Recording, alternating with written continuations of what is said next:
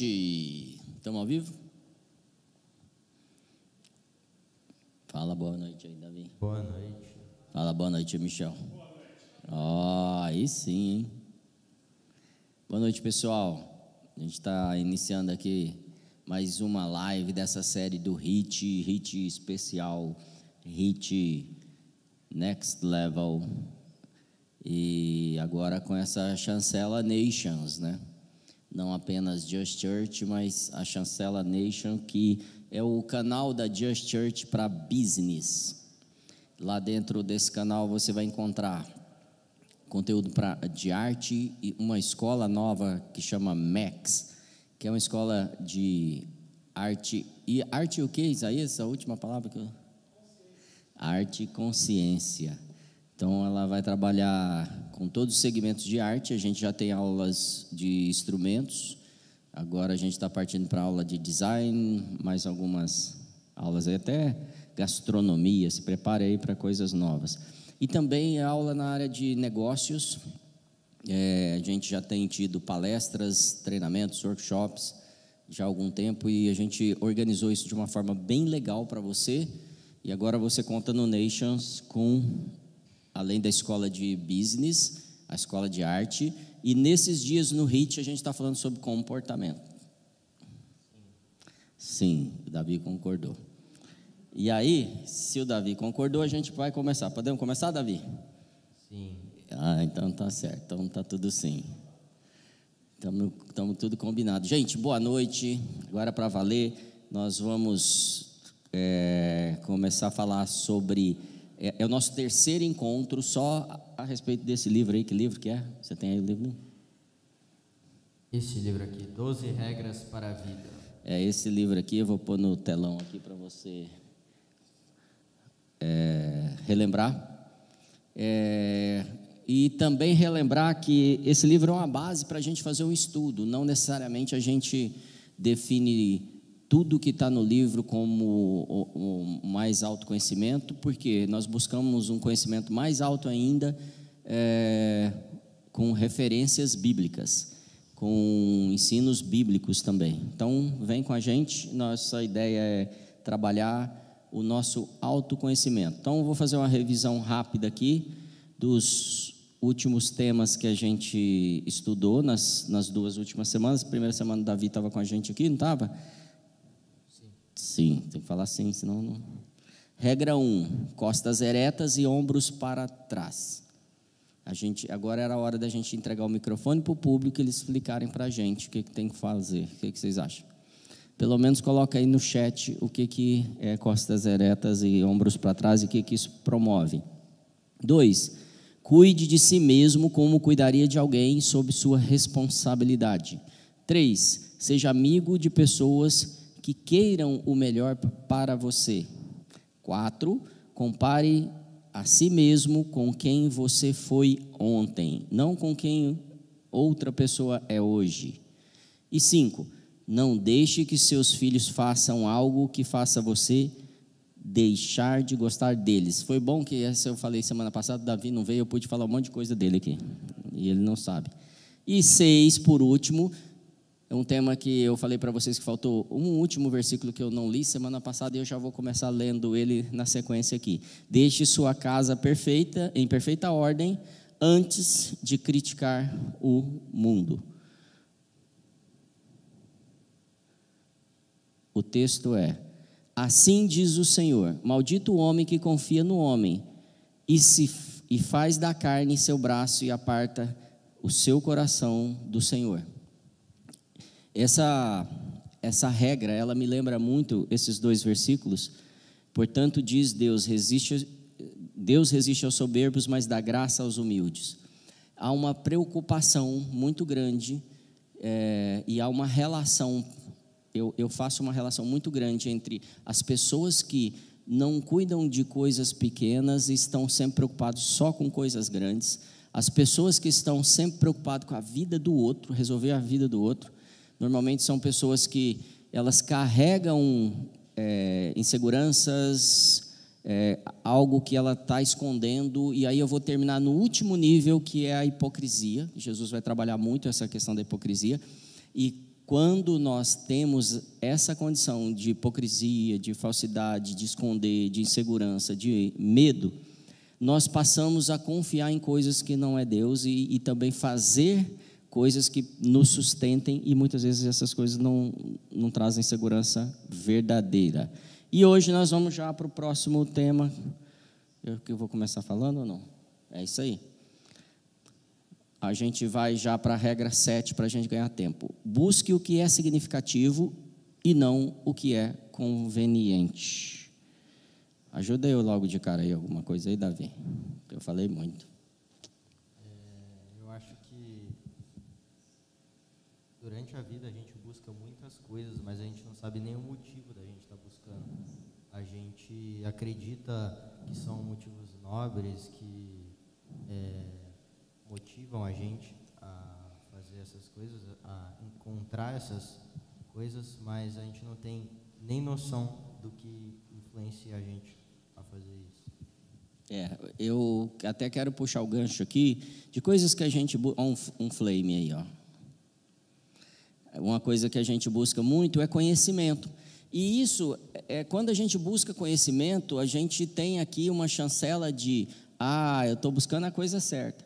Mas muitas vezes nós buscamos conhecimento não para ser mais sábio, mas para competir, para acumular conhecimento, para se comparar. E, e, muitas vezes nós vemos nas, nas regras que a gente aprendeu, é, a gente se comportando de forma errada, simplesmente buscando conhecimento, comprando livro demais, não lendo livro, é, mostrando que sabe, mas na verdade não, não tem uma experiência, não tem conhecimento empírico. Eu falo muito com os jovens sobre isso. E, e, eu já passei por isso, por isso que eu posso, posso dizer, eu errei muito aí. Em te, adquirir conhecimento por ouvir falar, por ter alguém compartilhado uma experiência comigo e eu achar que aquilo era uma verdade na minha vida. E quando eu me deparava com uma, situação que exigia a prática desse, dessa sabedoria, ela não vinha. E eu agia errado, mesmo sabendo que o que é, eu já tinha tendo ouvido o que era certo. Não sei se você já passou por isso. E, e, e, na verdade, a sabedoria vem da transformação do seu conhecimento em prática. Porque ali você realmente passou pelo processo e aquilo se tornou verdade na sua vida. Quando a gente é, pensa na gente, normalmente a gente pensa que está tudo certo. Não sei se com vocês também é assim. Mas a gente já nasce com uma certa inclinação para uma coisa ou para outra. Ou para soberba, como eu li antes, ou para humildade, ou para agressividade, ou para mansidão, ou para altivez, ou para se esconder. Então, cada pessoa tem uma inclinação para uma coisa. E há mais de 20 anos atrás, eu, eu, eu não, uns 30 anos atrás, eu conheci uma pessoa é, na literatura, ele chama Watchman Nee. O Atmani é um chinês e ele tem uma história incrível, uma experiência incrível. Ele não quero, não vou tra trazer essa experiência de vida dele, mas um dos maiores ensinos deles, dele está num livro que chama O Homem Espiritual. São três volumes. O primeiro volume eu demorei mais ou menos oito anos para ler, porque quando eu lia do primeiro, segundo, o terceiro, primeiro e segundo capítulo em especial, ele mexia demais, mexia tanto comigo que eu não tinha condição de, de continuar lendo, eu precisava parar de tão profundo que é. Claro que se eu ler superficialmente, sem base bíblica, ele não, não parece tão profundo. Mas o que, que ele traz em especial nesse livro? Nós temos naturalmente uma inclinação, e não me pergunte por quê, a gente já nasce assim, com inclinação para o bem ou uma inclinação para o mal. Algumas pessoas já nascem com essa inclinação. E ele mostra na, nessa literatura que eu posso tratar essa inclinação. Tanto posso desistir do caminho que meu coração é apontado para o bem, por exemplo, tem gente que já nasce caridosa, generosa, né? Eu posso ter uma decepção tão grande que eu, eu deixo de ser generoso e, tra trago a inclinação para o outro lado. Como eu posso ter uma inclinação tão ruim e eu aprendendo o que é o certo, eu posso vir para o lado é, dessa inclinação da, do bem. E nós vemos na Bíblia muitas pessoas que tinham um comportamento, não vou falar da inclinação agora, mas a gente percebe a inclinação dessa pessoa para o mal, e eles tinham um comportamento mal e eles transformaram. É, um outro exemplo, um exemplo prático aqui, é Caim e Abel. Caim matou o irmão dele, eles cresceram juntos, tiveram a mesma experiência de família, mas o que, que aconteceu com Caim? Chegou um momento que ele faz algo para Deus com uma inclinação má. Ele deu uma oferta, um sacrifício para Deus, mas com uma inclinação mal, mal, má, com interesse próprio. Não era um sacrifício para Deus. E quando ele faz isso, Deus fala para eles, corrige ele e fala: se você proceder bem, certamente você não vai ser aceito. Ou seja, você pode escolher inclinar novamente, é, é mudar essa inclinação. A gente sabe o final da história e ele não inclinou e ele mata o irmão. Então chegou ao extremo do assassinato porque ele não quis fazer uma correção dessa inclinação de, de decisões da vida. E aí agora eu quero trazer uma, uma, um outro aspecto, que Davi trouxesse. A primeira coisa é, isso trouxe muita dor. E a gente vive muita dor na vida, as experiências que nós temos. Fala aí, Davi, um pouquinho dessa questão de dor. Bom, dor e sofrimento. Eu tenho certeza que Caim e Abel, antes mesmo do assassinato, eles já sofriam eu tenho certeza que todo mundo aqui acordou hoje, sofreu o dia todo e amanhã vai acordar de novo e vai sofrer mais. Essa é a experiência mais básica humana, é o sofrimento. É, e diante dela, a gente desenvolveu. Eu acho que meu microfone está falhando. É. A gente desenvolveu algumas maneiras de lidar com ela. Então, lá na Grécia Antiga surgiu uma corrente filosófica chamada de hedonismo. Acredito que vocês se lembrem né, do que já foi comentado aqui, que basicamente ela acredita que o fim da vida humana se dá na busca pelos prazeres, então a finalidade da vida humana está em buscar ao máximo de prazeres que você conseguir, é nisso que você encontra o sentido, a satisfação da vida humana. Só que o que acontece é que essa busca pelo que é conveniente, pelos prazeres no caso, para evitar a dor e o sofrimento, ela tem alguns problemas, porque ela pode começar com você comendo um pouco demais, que aparentemente no começo não vai afetar muito nem você nem os outros. Umas duas pizzas inteiras, assim. Né? Umas duas pizzas inteiras, comendo um pouco demais, bebendo demais, ou enfim, essas coisas que são mais comuns. Só que isso vai se escalando e isso vai resultar um, por exemplo, você comer um pouco mais de carne e deixar o seu filho passar fome. Isso vai resultar em você seguir as ordens nazistas e denunciar os judeus. Isso é o conveniente.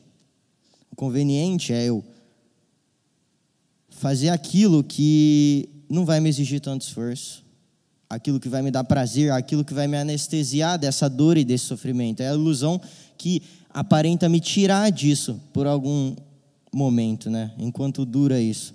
Só que o problema é que durante esse processo, que começa com pouca uh, gravidade, comendo mais, e vai terminar com certeza em coisas tão graves como essas, é claro, tendo a oportunidade, como a do nazismo, é, que você se transforma.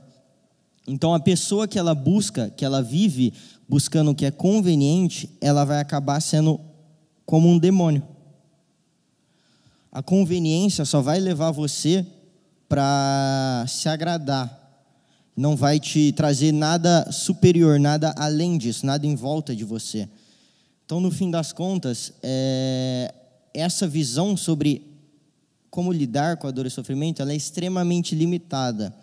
Ela não vai te proporcionar digamos assim, uma maneira de se elevar, uma maneira de, de fato, acabar ou pelo menos suportar a dor e o sofrimento. Ela vai simplesmente fazer você usar a dor e o sofrimento que você está recebendo no seu redor. Então você vai canalizar a dor que você recebe, a dor e o sofrimento de todos os dias, da experiência básica humana, em maltratar o próximo, no nível mais básico começando com você, até o nível mais extremo com o outro, agredindo e, enfim, com os exemplos históricos que a gente tem.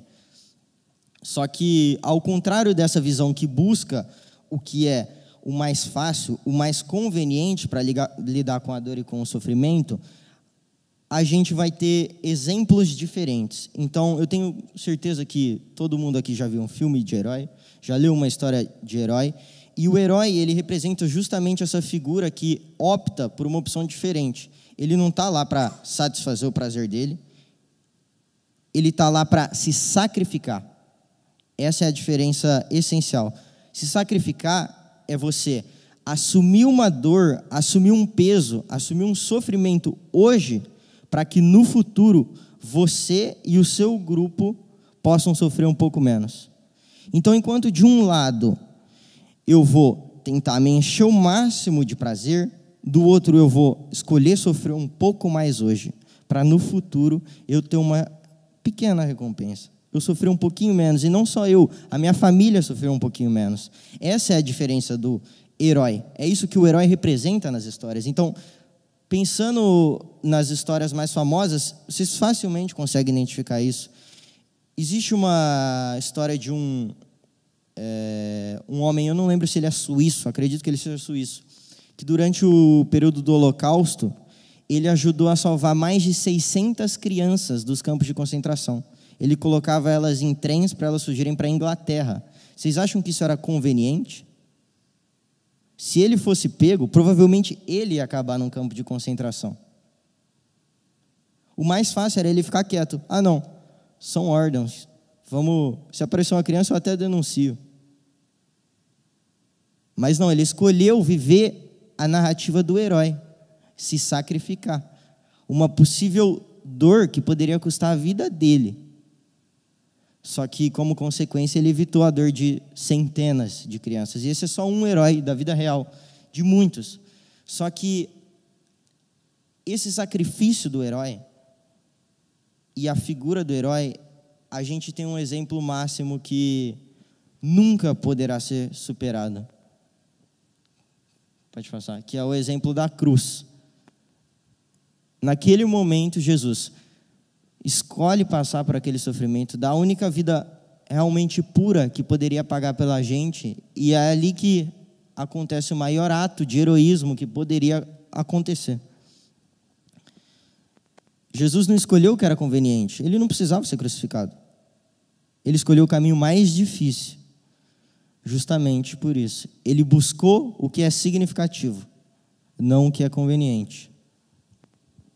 E aí, é o momento talvez da gente refletir o que, que a gente tem feito da nossa agenda.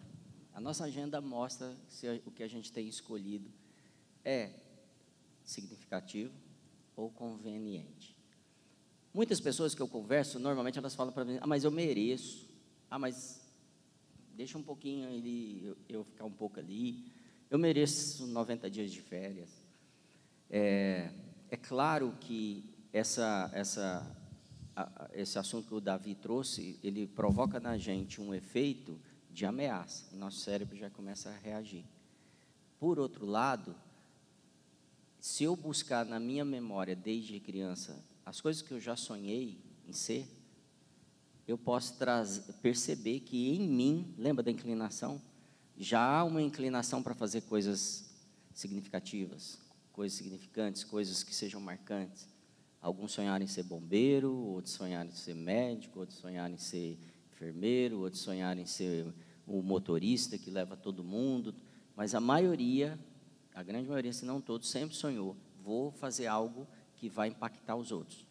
Raramente alguém sonhou, ah, eu, vou, eu sonho em ficar sozinho nunca. Acho que isso é improvável.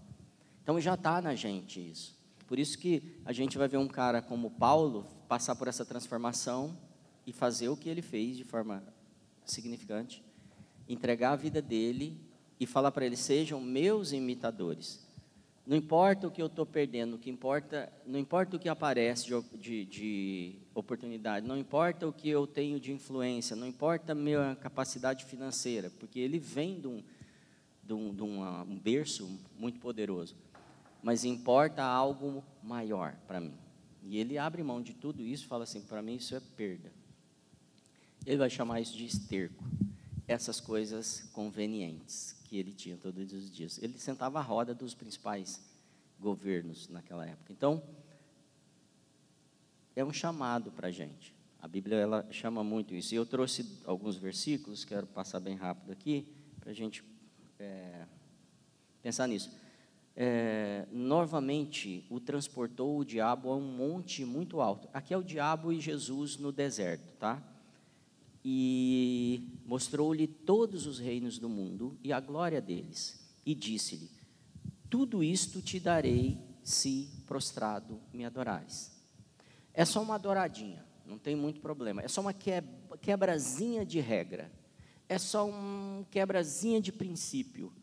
E, e o propósito da sua vida vai, ser, vai se realizar. Porque Jesus não veio para assumir o reino que é dele. Não veio para trazer o reino dos céus. Ele veio. E o diabo está falando assim: se você der uma quebradazinha aí do, do, do, do seu princípio, da sua regra, do seu valor, do que é significante, significativo, eu te entrego tudo o propósito. Então, eu vejo muitas vezes as pessoas, e eu também, tá bom? Quebrar porque fala assim, é um caminho mais rápido, mais fácil. E esse caminho mais rápido, mais fácil, vai te tirar da história que é a sua. O outro assunto, então, se Jesus foi tentado nisso, imagina a gente, né? Outro está em Mateus 6,33, Jesus dizendo: Mas buscar em primeiro o reino de Deus e sua justiça e todas essas coisas convenientes do seu dia a dia, elas vão ser acrescentadas. Então tem uma coisa significativa para você buscar primeiro. Se, então eu preciso trazer significado para o reino primeiro, para depois conseguir fazer o exercício de buscar isso todos os dias em primeiro lugar.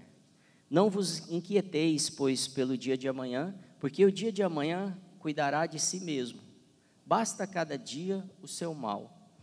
Eu creio que a gente faz coisas é, é, convenientes para nós, mais fáceis, porque a gente é, fica pensando, já está muito difícil a vida, está muito lutada. Muitas vezes a gente faz isso. Como eu falei assim, ah, eu mereço. É, e o que Jesus quer trazer para a gente assim, fala assim, cara, você vai ter luta todos os dias. Então, o que, que você faz? não, não mude o significado da sua vida por causa das lutas. Você vai sucumbir, e como Davi trouxe, que muitas vezes a gente acha que isso não é possível. Quando eu começo a quebrar as pequenas regras, normalmente eu vou chegar no fim da vida quebrando as principais regras. Eu vou entregar isso, porque eu vou acostumando, eu não sinto mais. E a gente vai para oito. diga a verdade, ou pelo menos não minta. É interessante começar esse capítulo, né, com uma referência de um outro livro, um livro de um educador americano chamado Mortimer Adler, onde ele está justamente explicando como que a gente lê um texto, como que a gente lê um livro e a gente se conecta com o autor, como que a gente se abre para entender um livro. E o primeiro passo é você entender, ou pelo menos assumir temporariamente, que você sabe menos do que o autor. Então, vamos supor, você pega um livro novo, você não pode já abrir ele esperando que você saiba mais, esperando que o livro já esteja errado. Não, você tem que ter essa humildade de justamente falar: pode ser que esse autor saiba mais, vou assumir temporariamente a proposição de que ele sabe mais, e a partir disso, a partir da humildade, o Gudson Vitor vai falar isso também, que a educação começa na humildade, é, que eu consigo de fato ler e entender o que aquele livro está falando, para só depois eu conseguir concluir isso está certo ou isso está errado por causa disso ou por causa daquilo. Eu não posso chegar com uma posição de me igualar a outra pessoa. E muito menos de me achar maior. Eu tenho que chegar com a posição de me abaixar diante dela, para aí sim conseguir ouvir e refletir. E, enfim, perceber se está correto ou se não está. Tem uma música do Salomão do reggae que vai falar isso para vocês depois, para você vir por baixo, não vir por cima. Você Pega lá no seu Spotify e ouve a música do Salomão do Reggae. Ó, é, isso que o Davi trouxe a, é, é, a respeito de, da maneira que eu abro um livro e, e me abro para receber desse livro, isso vale para tudo na vida. Isso vale para um, um bate-papo, vale para uma pessoa que você não conhece, e vale para o próximo próxima regra que a gente vai falar também. Então guarda isso daí que você vai usar isso em, em duas regras essa esse ensino. Tem um, um aspecto que quando eu começo a achar que eu sei tudo, eu para me convencer que eu sei mais do que a pessoa, do que o orador, do que o autor, do que o mentor, do que o professor, do que o pastor, do que pra, do que meu pai, do que meu amigo. E aí eu estou falando pessoas que talvez tenham uma bagagem maior que a sua, talvez, ok? É, eu relativizo o que ele está falando. O que, que é relativizar muitas vezes? É uma maneira fácil de relativizar. Vocês devem estar acompanhando na internet os cortes, né? Então tem lá uma, uma, uma entrevista, eles fazem os cortes e colocam. Aquele corte não é a entrevista, é só um pedacinho. Mas muitas vezes eu vejo pessoas discutindo assuntos que elas estão tratando de cortes, elas não estão tratando do assunto. E elas criam uma narrativa, uma ideia em cima de um corte do assunto. Por exemplo, um versículo bíblico. Por exemplo, o entendimento de uma, uma pregação, por exemplo, de uma defesa de alguém na área de psicologia, de ciência, da vacina, seja do que for eu isolo um, um trecho e ali eu crio um assunto. Quando eu me percebo fazendo isso, é porque eu já estou com o coração duro e não estou re recebendo o que a pessoa está dando. Você já abriu um livro e, e, começou a falar assim, ah, mas não é bem assim. Ah, você começou a assistir um documentário e falou, ah, mas não é isso também. E até cutucando a pessoa do lado. Já assistiu uma palestra, uma pregação e você fica falando, ó, oh, mas isso aqui não é... é essas são características de que eu já relativizei e que eu não estou seguro. Então, é, quando o, autor desse livro, nesse capítulo, ele fala para eu dizer a verdade, né? Ou pelo menos não minta, chega ao ponto de não usar mentiras brancas. Já usou mentira branca? Eu não sei quem inventou esse termo, é bem infeliz, mas é uma mentira que é para o bem. Tipo, sua avó, ele dá esse exemplo no livro. Sua avó faz um casaco para você de lã horrível. E ela te dá de presente e você vai falar o que para ela? É. Então você mentiu. A, a, sugestão que a gente traz, aí não é nem o, o, o autor, é eu posso valorizar outras coisas, tipo assim, obrigado, você é uma pessoa que se esforçou, obrigado pelo presente, por ter lembrado de mim, você e aí eu levo esse assunto para outro lado, eu não preciso tratar. Então, se você tiver de mentir, não minta em hipótese nenhuma. Tente levar o tratar de outro assunto e não falar o que você não pode é, trazer. Uma um versículo que vai corroborar com isso é assim: Mas agora despojai-vos também de tudo. Olha atenção, é, com atenção o que Paulo está falando que a gente precisa despojar. O autor vai falar assim: não minta em hipótese nenhuma, tá? E aí aqui, ó, despojai também de tudo: da ira, da cólera, da malícia, da maledicência, das palavras torpes da sua boca, palavrão, por exemplo.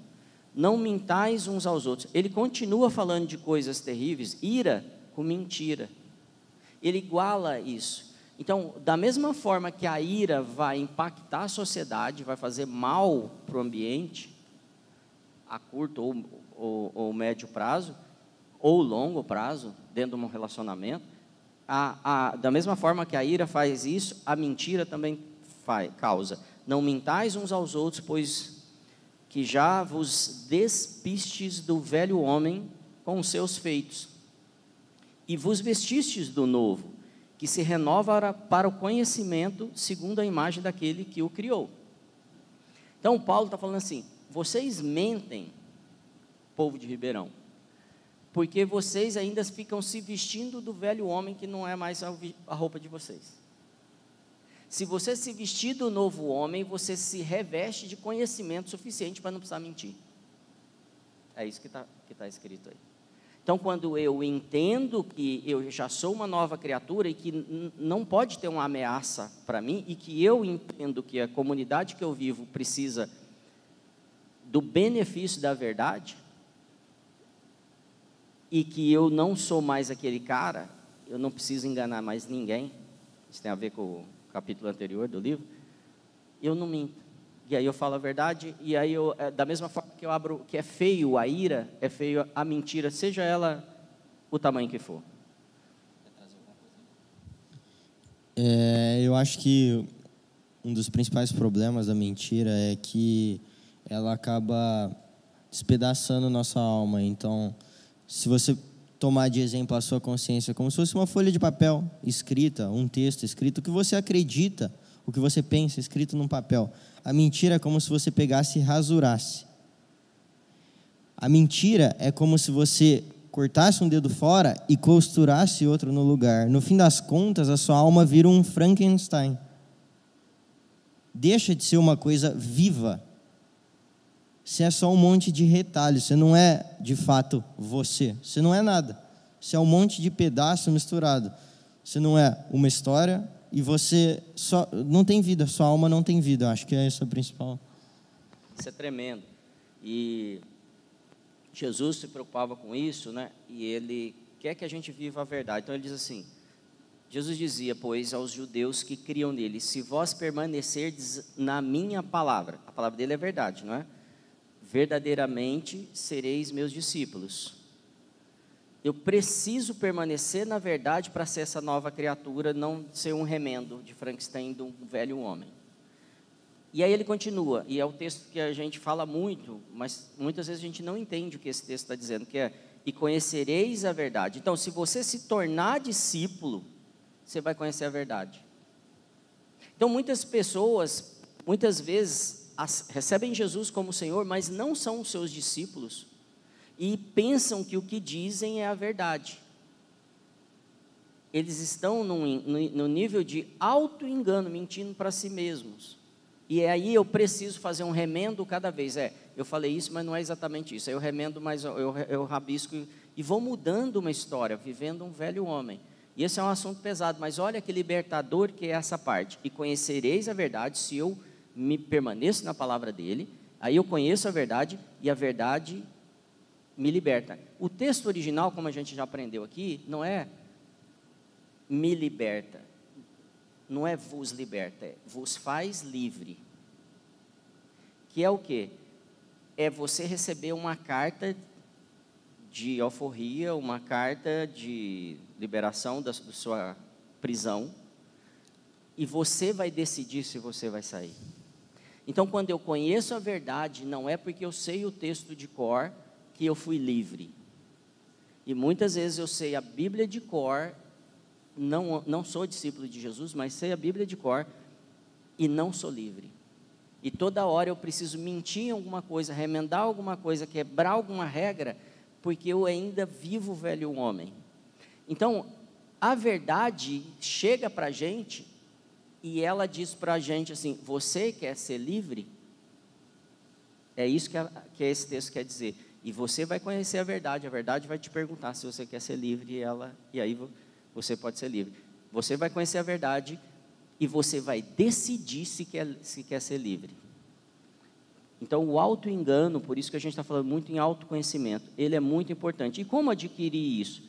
Uma das coisas é sendo humilde. Eu preciso de humildade. Eu, eu, eu vejo que a sociedade tem dificuldade de aprender com pequenas coisas. Normalmente eu preciso gastar muito, eu preciso viajar muito, eu preciso comprar muito, eu preciso ter as melhores fontes que existem para eu avançar. E, e, tem muita resposta que está com as crianças aqui. Por isso que quando o Flame chegou, eu fico feliz, porque tem respostas que nós não poderemos dar. Outra coisa que a sociedade não está fazendo é perguntas. A gente vive, entrou numa área de enlatados, de respostas enlatadas. Eu acho que isso também é um resultado do, dos últimos movimentos que a gente teve de autoajuda e, e de reposicionamento do homem até dentro da igreja, de ser um, um super-herói mesmo, um super-deus, que a gente desaprendeu a fazer perguntas. Então, como é que eu trago essa verdade para a minha vida? Fazendo perguntas. Eu não tenho que falar muito. Muitas vezes eu minto porque eu, eu quero falar. Então fale, faça perguntas. Se desenvolva, amadureça, fazendo perguntas. A Grata é uma profissão que chama coach. Hoje está tá uma confusão, porque o coach, da tradução do inglês, é o treinador. E treinador é aquele que te diz o que vai fazer. Mas a profissão original, então, 99% do que vocês veem de coach no mercado são treinadores. Ok, super 10. Mas existe o coach da raiz dessa palavra, que é cocheiro. Sabe o cocheiro, o cara que é dirigindo a carruagem? Que é o cara que você, o, a pessoa, o passageiro fala para ele onde quer ir. E ele simplesmente vai facilitando para a pessoa chegar lá. Mas ele nunca diz para a pessoa o que, vai fazer, que é para a pessoa fazer. Como ele conduz isso? Fazendo perguntas. Então, um coach, ele nunca te diz o que fazer. Um treinador, sim. Um mentor, um professor, mas um coach, não. E a, usando esse princípio, eu posso transformar as minhas relações. Porque muitas vezes eu, tem pessoas que a gente não consegue conversar. Como que eu faço com muitas pessoas que eu não consigo conversar? Porque elas têm razão em tudo, elas sabem tudo, elas vão te interromper em tudo. Eu pergunto o máximo até esgotar a sabedoria da pessoa. E às vezes nem é sabedoria, é um conhecimento.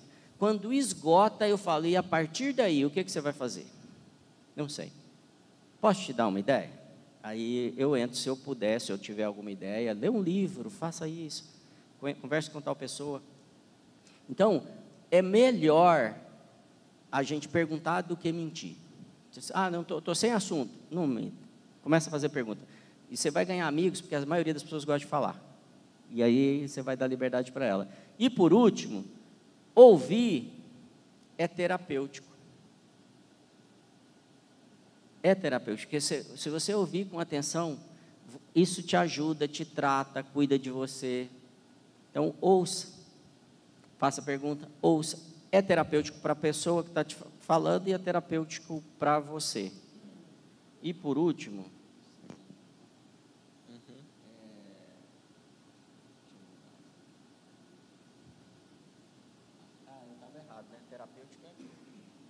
terapêutico.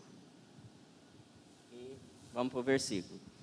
E disse: Em verdade vos digo que se não vos converterdes e não vos fizerdes como meninos, de modo algum entrareis no reino dos céus.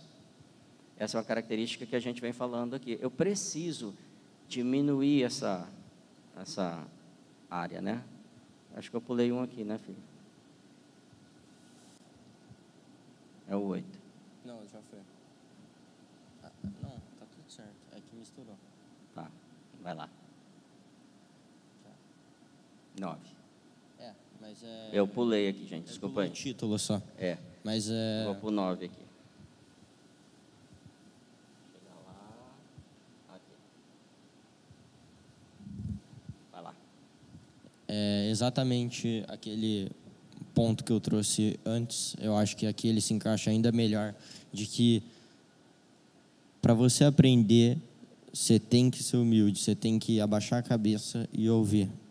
É impossível você é, aumentar o seu conhecimento sem presumir que o outro saiba mais que você. Então, independente de qual seja o seu fim, a sua inclinação, até para até que ela seja ruim, você vai ter que ter humildade para conseguir aprender. Você vai ter que supor que o outro saiba algo que você não sabe, não sabe. É isso aí. E aí eu quero trazer um versículo. Deixa eu avançar aqui para vocês. Aqui. Jesus um dia volta para a terra dele. E aí ele chega lá e diz, ele diz assim: Não é este o filho do carpinteiro? E não se chama sua mãe Maria? E seus irmãos Tiago e José? E Simão e Judas? Eu queria que você traduzisse essas perguntas para não é esse aí aquele cara que a gente conhece, que vai no culto da, da igreja? Não é esse cara aí que é. Ah, ele é pastor. Ah, nessa menina ali, ah, ela é vendedora. Ah, esse aqui é, é esse é da Assembleia de Deus. Ah, esse aqui é vendedor de carro. Esse aqui é vidraceiro. Perceba como a gente diminui as pessoas e nós não acessamos o que a pessoa tem de bom. Nós não aprendemos com as pessoas. Então eu tenho que presumir que eu tenho que aprender algo com alguém toda vez que eu encontro uma pessoa, por menor que seja. E Jesus está passando por isso. Então Jesus chega na cidade dele, essa mania, esse hábito de, essa altivez também, de, essa mania da gente ficar sempre achando que a gente é melhor, se faz o povo judeu não reconhecer que ele é Jesus, fazendo o que ele fazia, será que a gente não corre o risco de não estar tá fazendo nada? De não estar tá vendo Cristo no irmão? De não estar tá vendo as obras de Deus, as coisas de Deus nas menores coisas? A gente está aqui respirando, por exemplo, a gente já nem percebeu mais que Deus fez algo tremendo na, minha, na nossa vida hoje. E aí continua e não estão entre nós todas as suas irmãs, ou seja, familiaridade, de onde lhe veio, pois, tudo isso. Como é que ele conquistou tudo isso? Como é que ele está agora com todo mundo atrás dele? O que, que atrapalhou essas pessoas acessarem o que Jesus tinha? É familiaridade. A familiaridade tem um momento que parece que ela é muito boa. E a gente começa a tratar todo mundo como igual seja uma pessoa superior, seja uma pessoa com menos idade, um garotinho, por exemplo, a gente trata com familiaridade, começa a tratar todo mundo num nível normalmente inferior a gente. E a familiaridade vai tirar a autoridade das pessoas. E a Bíblia diz assim: se eu reconheço um profeta com honra de profeta, eu alcanço o galardão de profeta. Se eu não reconheço, eu não alcanço o galardão.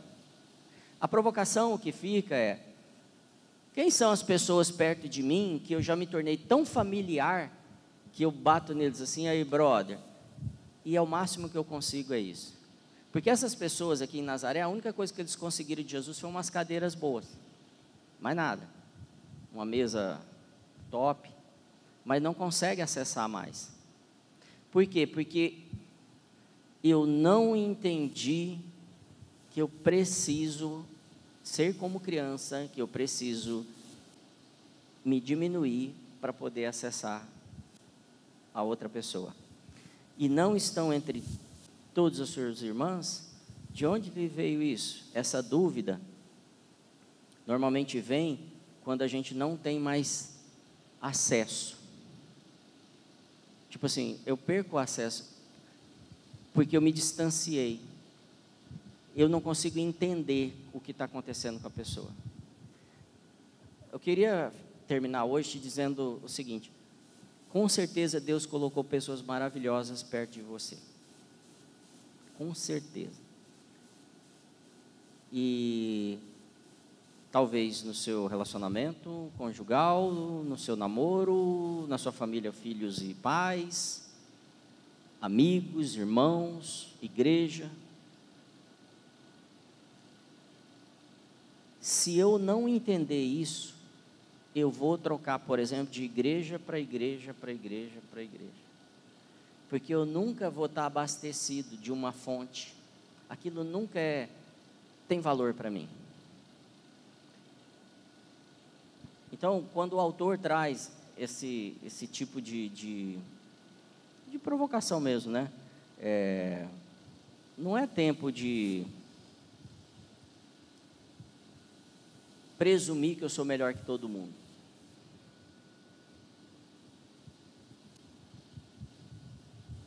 Na, na, onde a gente já está, por exemplo, aqui com as pessoas que estão nos acompanhando, não é tempo disso. E eu posso ter uma grande oportunidade, uma grande chave jogada fora. Por que, que eu acho que a gente faz isso? Porque a gente volta lá para as primeiras regras. Deixa eu achar ela aqui, porque eu não, estou lembrando tudo de cor. Sete.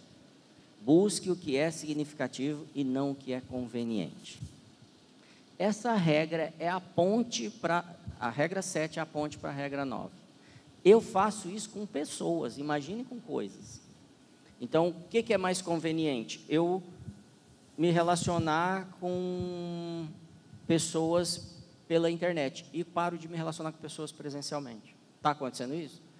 é mais conveniente eu me relacionar com os animais do que com pessoas. Eu tenho falado bastante isso aqui. É mais conveniente eu cuidar dos meus colegas de trabalho do que da minha família. Afinal, eles não me falam nada. Deixa eu te dizer uma coisa. Esse estágio é o estágio de abrir mão de todos os amigos. Porque o amigo é o cara que vai, em algum momento na sua vida, ele vai te desagradar. Porque ele vai te falar o que você não quer ouvir. E se ele nunca te falou, deixa eu te falar, ele não é seu amigo. Agora, se ele é seu amigo, em algum momento, ele te provoca. E maridos e mulheres sabem bem o que eu estou falando, a gente está sempre se provocando e tal, porque a gente quer o melhor do outro. Às vezes o que é o melhor para a gente também, mas a gente quer o melhor do outro. Quem são seus amigos? Quais são as coisas convenientes que você vem fazendo, que você pode abrir mão?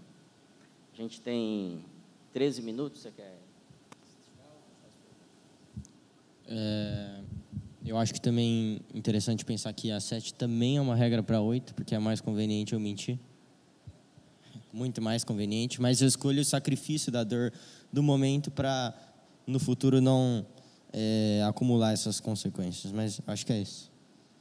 Muito bom. Eu queria abrir aqui, a gente tem 10 minutos. Eu queria muito que vocês participassem. Se você está aí na internet quer mandar uma, uma mensagem, um chat, é, o Isaías vai vai ler aqui, ele está disponível. Eu queria, o que, que você está saindo hoje aqui? A gente vai para, na próxima reunião, para as três últimas regras. E aí eu já emendo com uma pergunta. Eu queria que você falasse com o que, que você está saindo, mas você considera isso realmente regras que podem construir um resultado melhor para a sua vida, um, um futuro melhor? Sim, sem dúvida. O desafio que eu tenho comigo vê as pessoas têm, acho que é o 7. A gente sabe o que é certo, o que é o melhor, mas a gente vai na, na conveniência por influência, né? Teria algum gatilho, alguma chave, ou só oração e fé mesmo para a gente fazer o que é certo? Como você, no dia a dia, se mantém focado no que é o correto? É, com, considerando que eu estou errado. É o primeiro exercício que eu faço. Porque quando eu tenho uma reunião com alguém, eu escuto alguém, eu atendo alguém que a pessoa está se sentindo menor que eu. A pessoa veio falar com você, ela está se sentindo menor que você. Ela está com um problema e o problema dela talvez seja menor que o seu, os erros dela sejam menores, mas naquele momento ela está se sentindo menor. Então, quando eu recebo alguém e eu termino, termino esse processo, normalmente eu falo assim: o que, que eu não fui bem? Não é só o que, que eu tenho que melhorar, mas o que, que eu não fui bem, porque tem um monte de coisa que eu já sei que eu tenho que fazer. Então, é avaliação, eu tenho que fazer checklist do, do meu avanço, eu tenho que celebrar, a gente já falou isso aqui em uma das reuniões, celebrar as minhas pequenas conquistas, meus, ah, acertei isso aqui, fiz mais perguntas do que falei hoje, entendeu? Então, é, é algo positivo. E terceiro, o que significou aquilo para mim? Nada, não significou nada? Então, eu preciso voltar e recomeçar. Então, é, realmente é processo de checagem. Para eu avançar, eu preciso de conhecimento. Então, eu me submeto a aprender com todo mundo. Isso não é um, uma palavra. Eu, eu me esforço para isso. Não quero. Se chega alguém que é uma pessoa iletrada, por exemplo, aí eu, eu, eu vai passar na minha cabeça, ah, mas acho que ela não vai saber mais coisas que eu. Mas eu já tive experiência de estar com pessoas muito mais simples, do que eu, em todos os sentidos, tá? E, e, eu não acho que isso é um problema abrir dessa forma, mas e a pessoa me trazer uma lição gigantesca por causa da experiência de vida dela ou porque ela conhece alguém e ela aprendeu com esse alguém. Por isso eu nunca subestimo ninguém. Quando eu recebo pessoas, principalmente na igreja, eu não subestimo. Eu quero ver até onde essa pessoa vai. Normalmente a gente dá espaço, a gente mede, a gente não sei se eu respondi.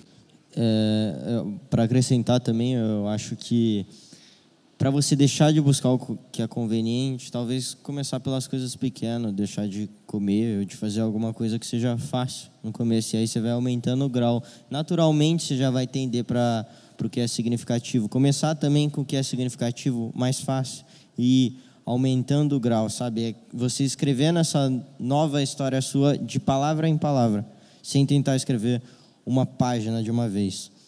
Acho que o principal é esse. Então, cortar um pouco as suas conveniências, tipo, hoje eu não vou subir de elevador, é conveniente, mas só para me treinar, só para eu, é, enfim, é, melhorar, eu vou subir de escada, ou eu vou deixar de comer tal coisa, ou de fazer tal coisa, com o puro e simples motivo de não fazer o que é conveniente, me treinar, acostumar com o que não é conveniente.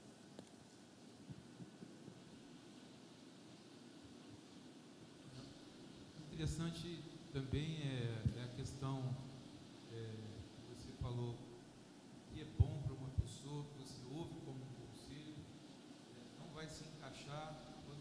escreveu uma obra, a gente vê ali que em meio à guerra ele também praticava essas atitudes corretas, né? mesmo que custasse, ele estava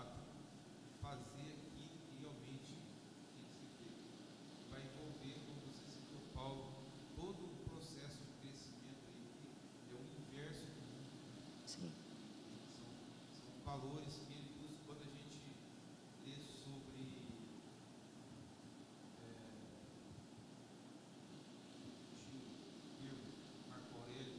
frente.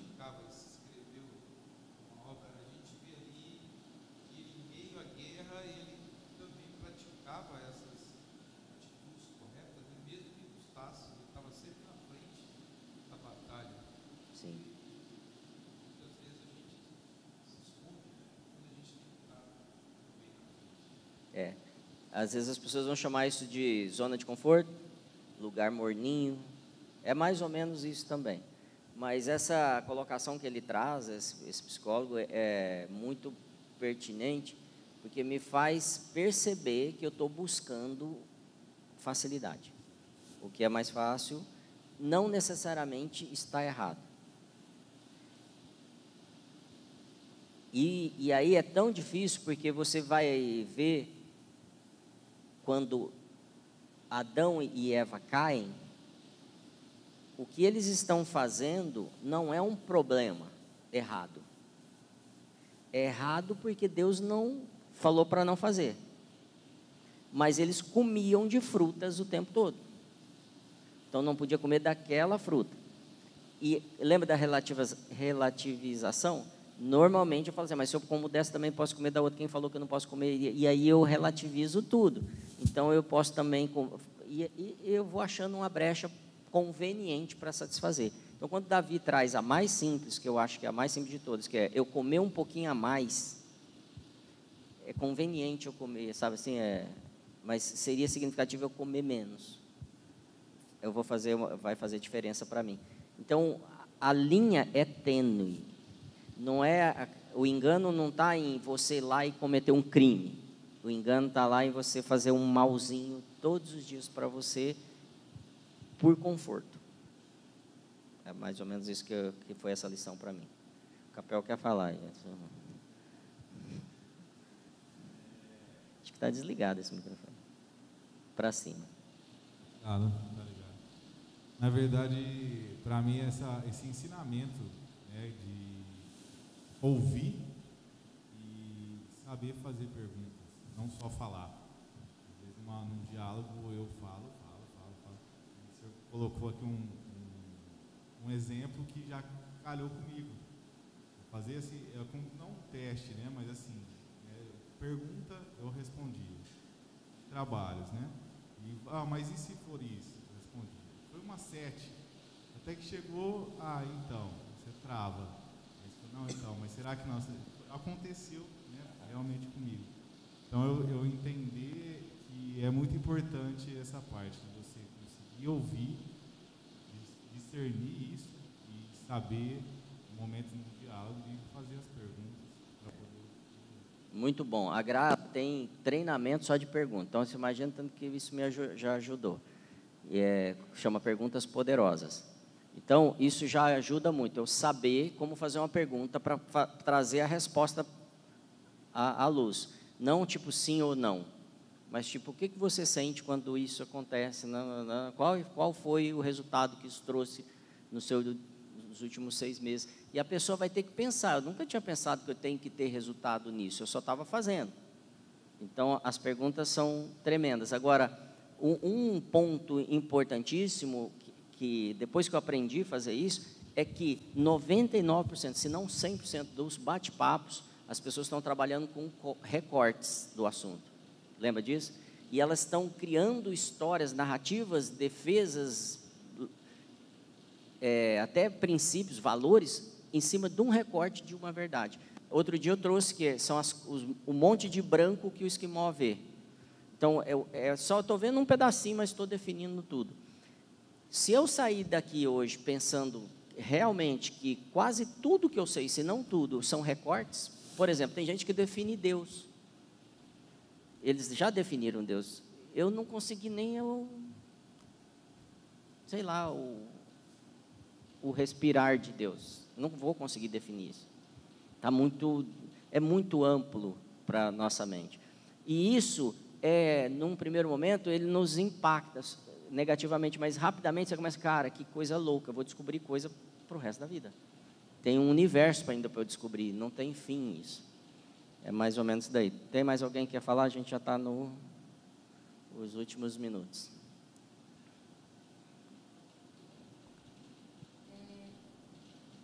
Está funcionando? Tá. Eu me chamou muita atenção que vocês falaram sobre a humildade de ouvir, que é algo que, para mim, é, eu faço muitas perguntas, né? E muitas vezes eu tenho dificuldade de ouvir.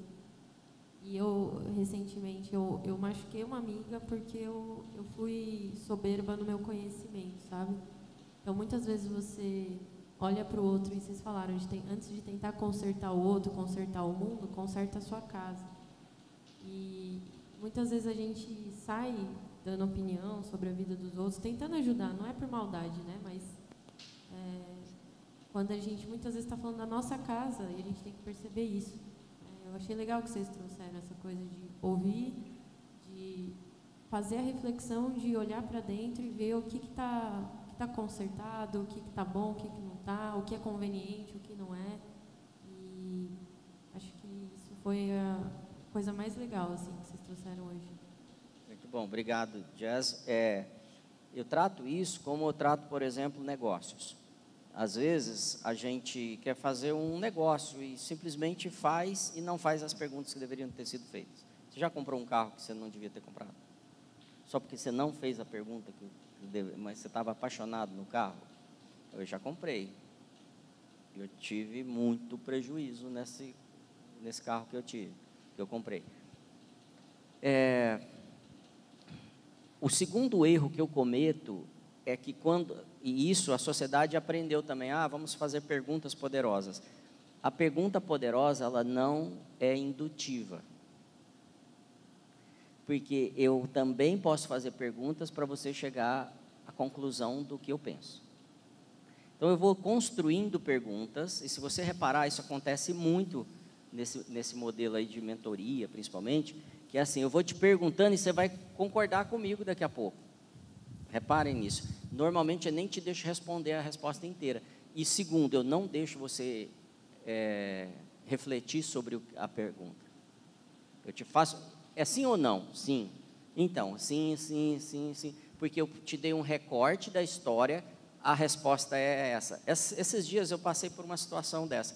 Uma pessoa me fez três ou quatro perguntas diretas assim. Eu estava numa reunião, tinham várias pessoas, e, e uma pessoa me fez uma pergunta. É, mas esse, isso, isso. Vou dar um exemplo para vocês. Ah, é. Eu não quero ser discreto aqui, mas o peixe tem que estar dentro d'água? Por exemplo, assim. Sabe as perguntas óbvias? Depende. Gosto dele na frigideira também, né? Deu uma brin... Tô brincando agora aqui, mas depende. Depende do que, que a gente está falando. Porque eu sei que essa pergunta, para mim, induzir a uma resposta positiva, validar o que a pessoa está falando, para ela poder discorrer a narrativa dela. A gente faz isso. A gente faz isso com os nossos filhos. E aí a gente quebra o princípio de conduz o teu filho no caminho que ele deve andar. No caminho dele, não no. Porque eu quero que meu filho ande no meu caminho. Eu sou advogado, meu filho vai ser advogado. Eu sou pastor, meu filho vai ser pastor. Entendeu? E, e aí é um erro. Então, Façam perguntas poderosas que não sejam indutivas. Perguntas que você vai fazer a pessoa refletir. Quando eu faço isso, eu realmente estou fazendo, estou sendo amigo dessa pessoa. Última, dá tempo para a última.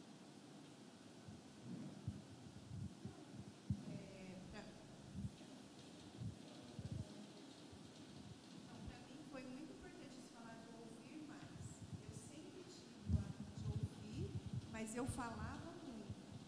Então hoje não, mais. Eu ouço mais e tento fazer as perguntas. E é incrível quando eu consigo fazer as perguntas certas, quanto isso é, é gratificante. Eu vejo como um crescimento. Sim. Tá bem. Alguém quer fazer mais alguma pergunta? Não. E aí a gente encerra. Eu só quero pegar esse, esse gancho. Eu, eu tive pelo menos umas, uma dezena de, de situações que eu fiz perguntas para as pessoas, bati um papo com a pessoa tal, e um aconselhamento, mentoria, seja o que for. Terminou, a pessoa falou assim: muito obrigado. Essa ideia que você me deu foi incrível. E eu não tinha falado nada. Mas ela imaginou que eu tivesse falado. Eu não falei. Fiz perguntas, ela criou a solução, saiu tão satisfeito. Deixa eu, eu não sei porque que eu vou falar isso, mas você quer ajudar alguém, ajude ela a descobrir algo que seja significativo para ela, não para você. Essa pessoa vai ser extrema, é, eternamente grata a, a, você, seja seu marido, seu esposo, seja, você fazer as perguntas para ela descobrir o que é importante para ela.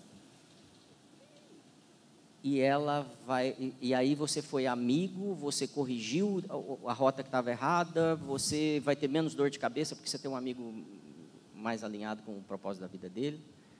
E é isso. É isso, Davi? É isso. Então tá bom. Sim. É assim. gente, obrigado. A gente tá de volta semana que vem, se Deus quiser, às sete e meia, dezenove e trinta. Nós vamos falar sobre os três últimos capítulos desse livro e mais um montão de coisa da Bíblia. Hoje a gente falou de psicologia, coach e, e o que der. É, tá tudo isso ligado a comportamento. Se você tem dúvidas, liga para a Graziela que ela vai te ensinar mais. Deus abençoe até a próxima. Isaías, obrigado pelo suporte aí, você que está na online. Live. Deus abençoe sua casa, seja cheia de paz.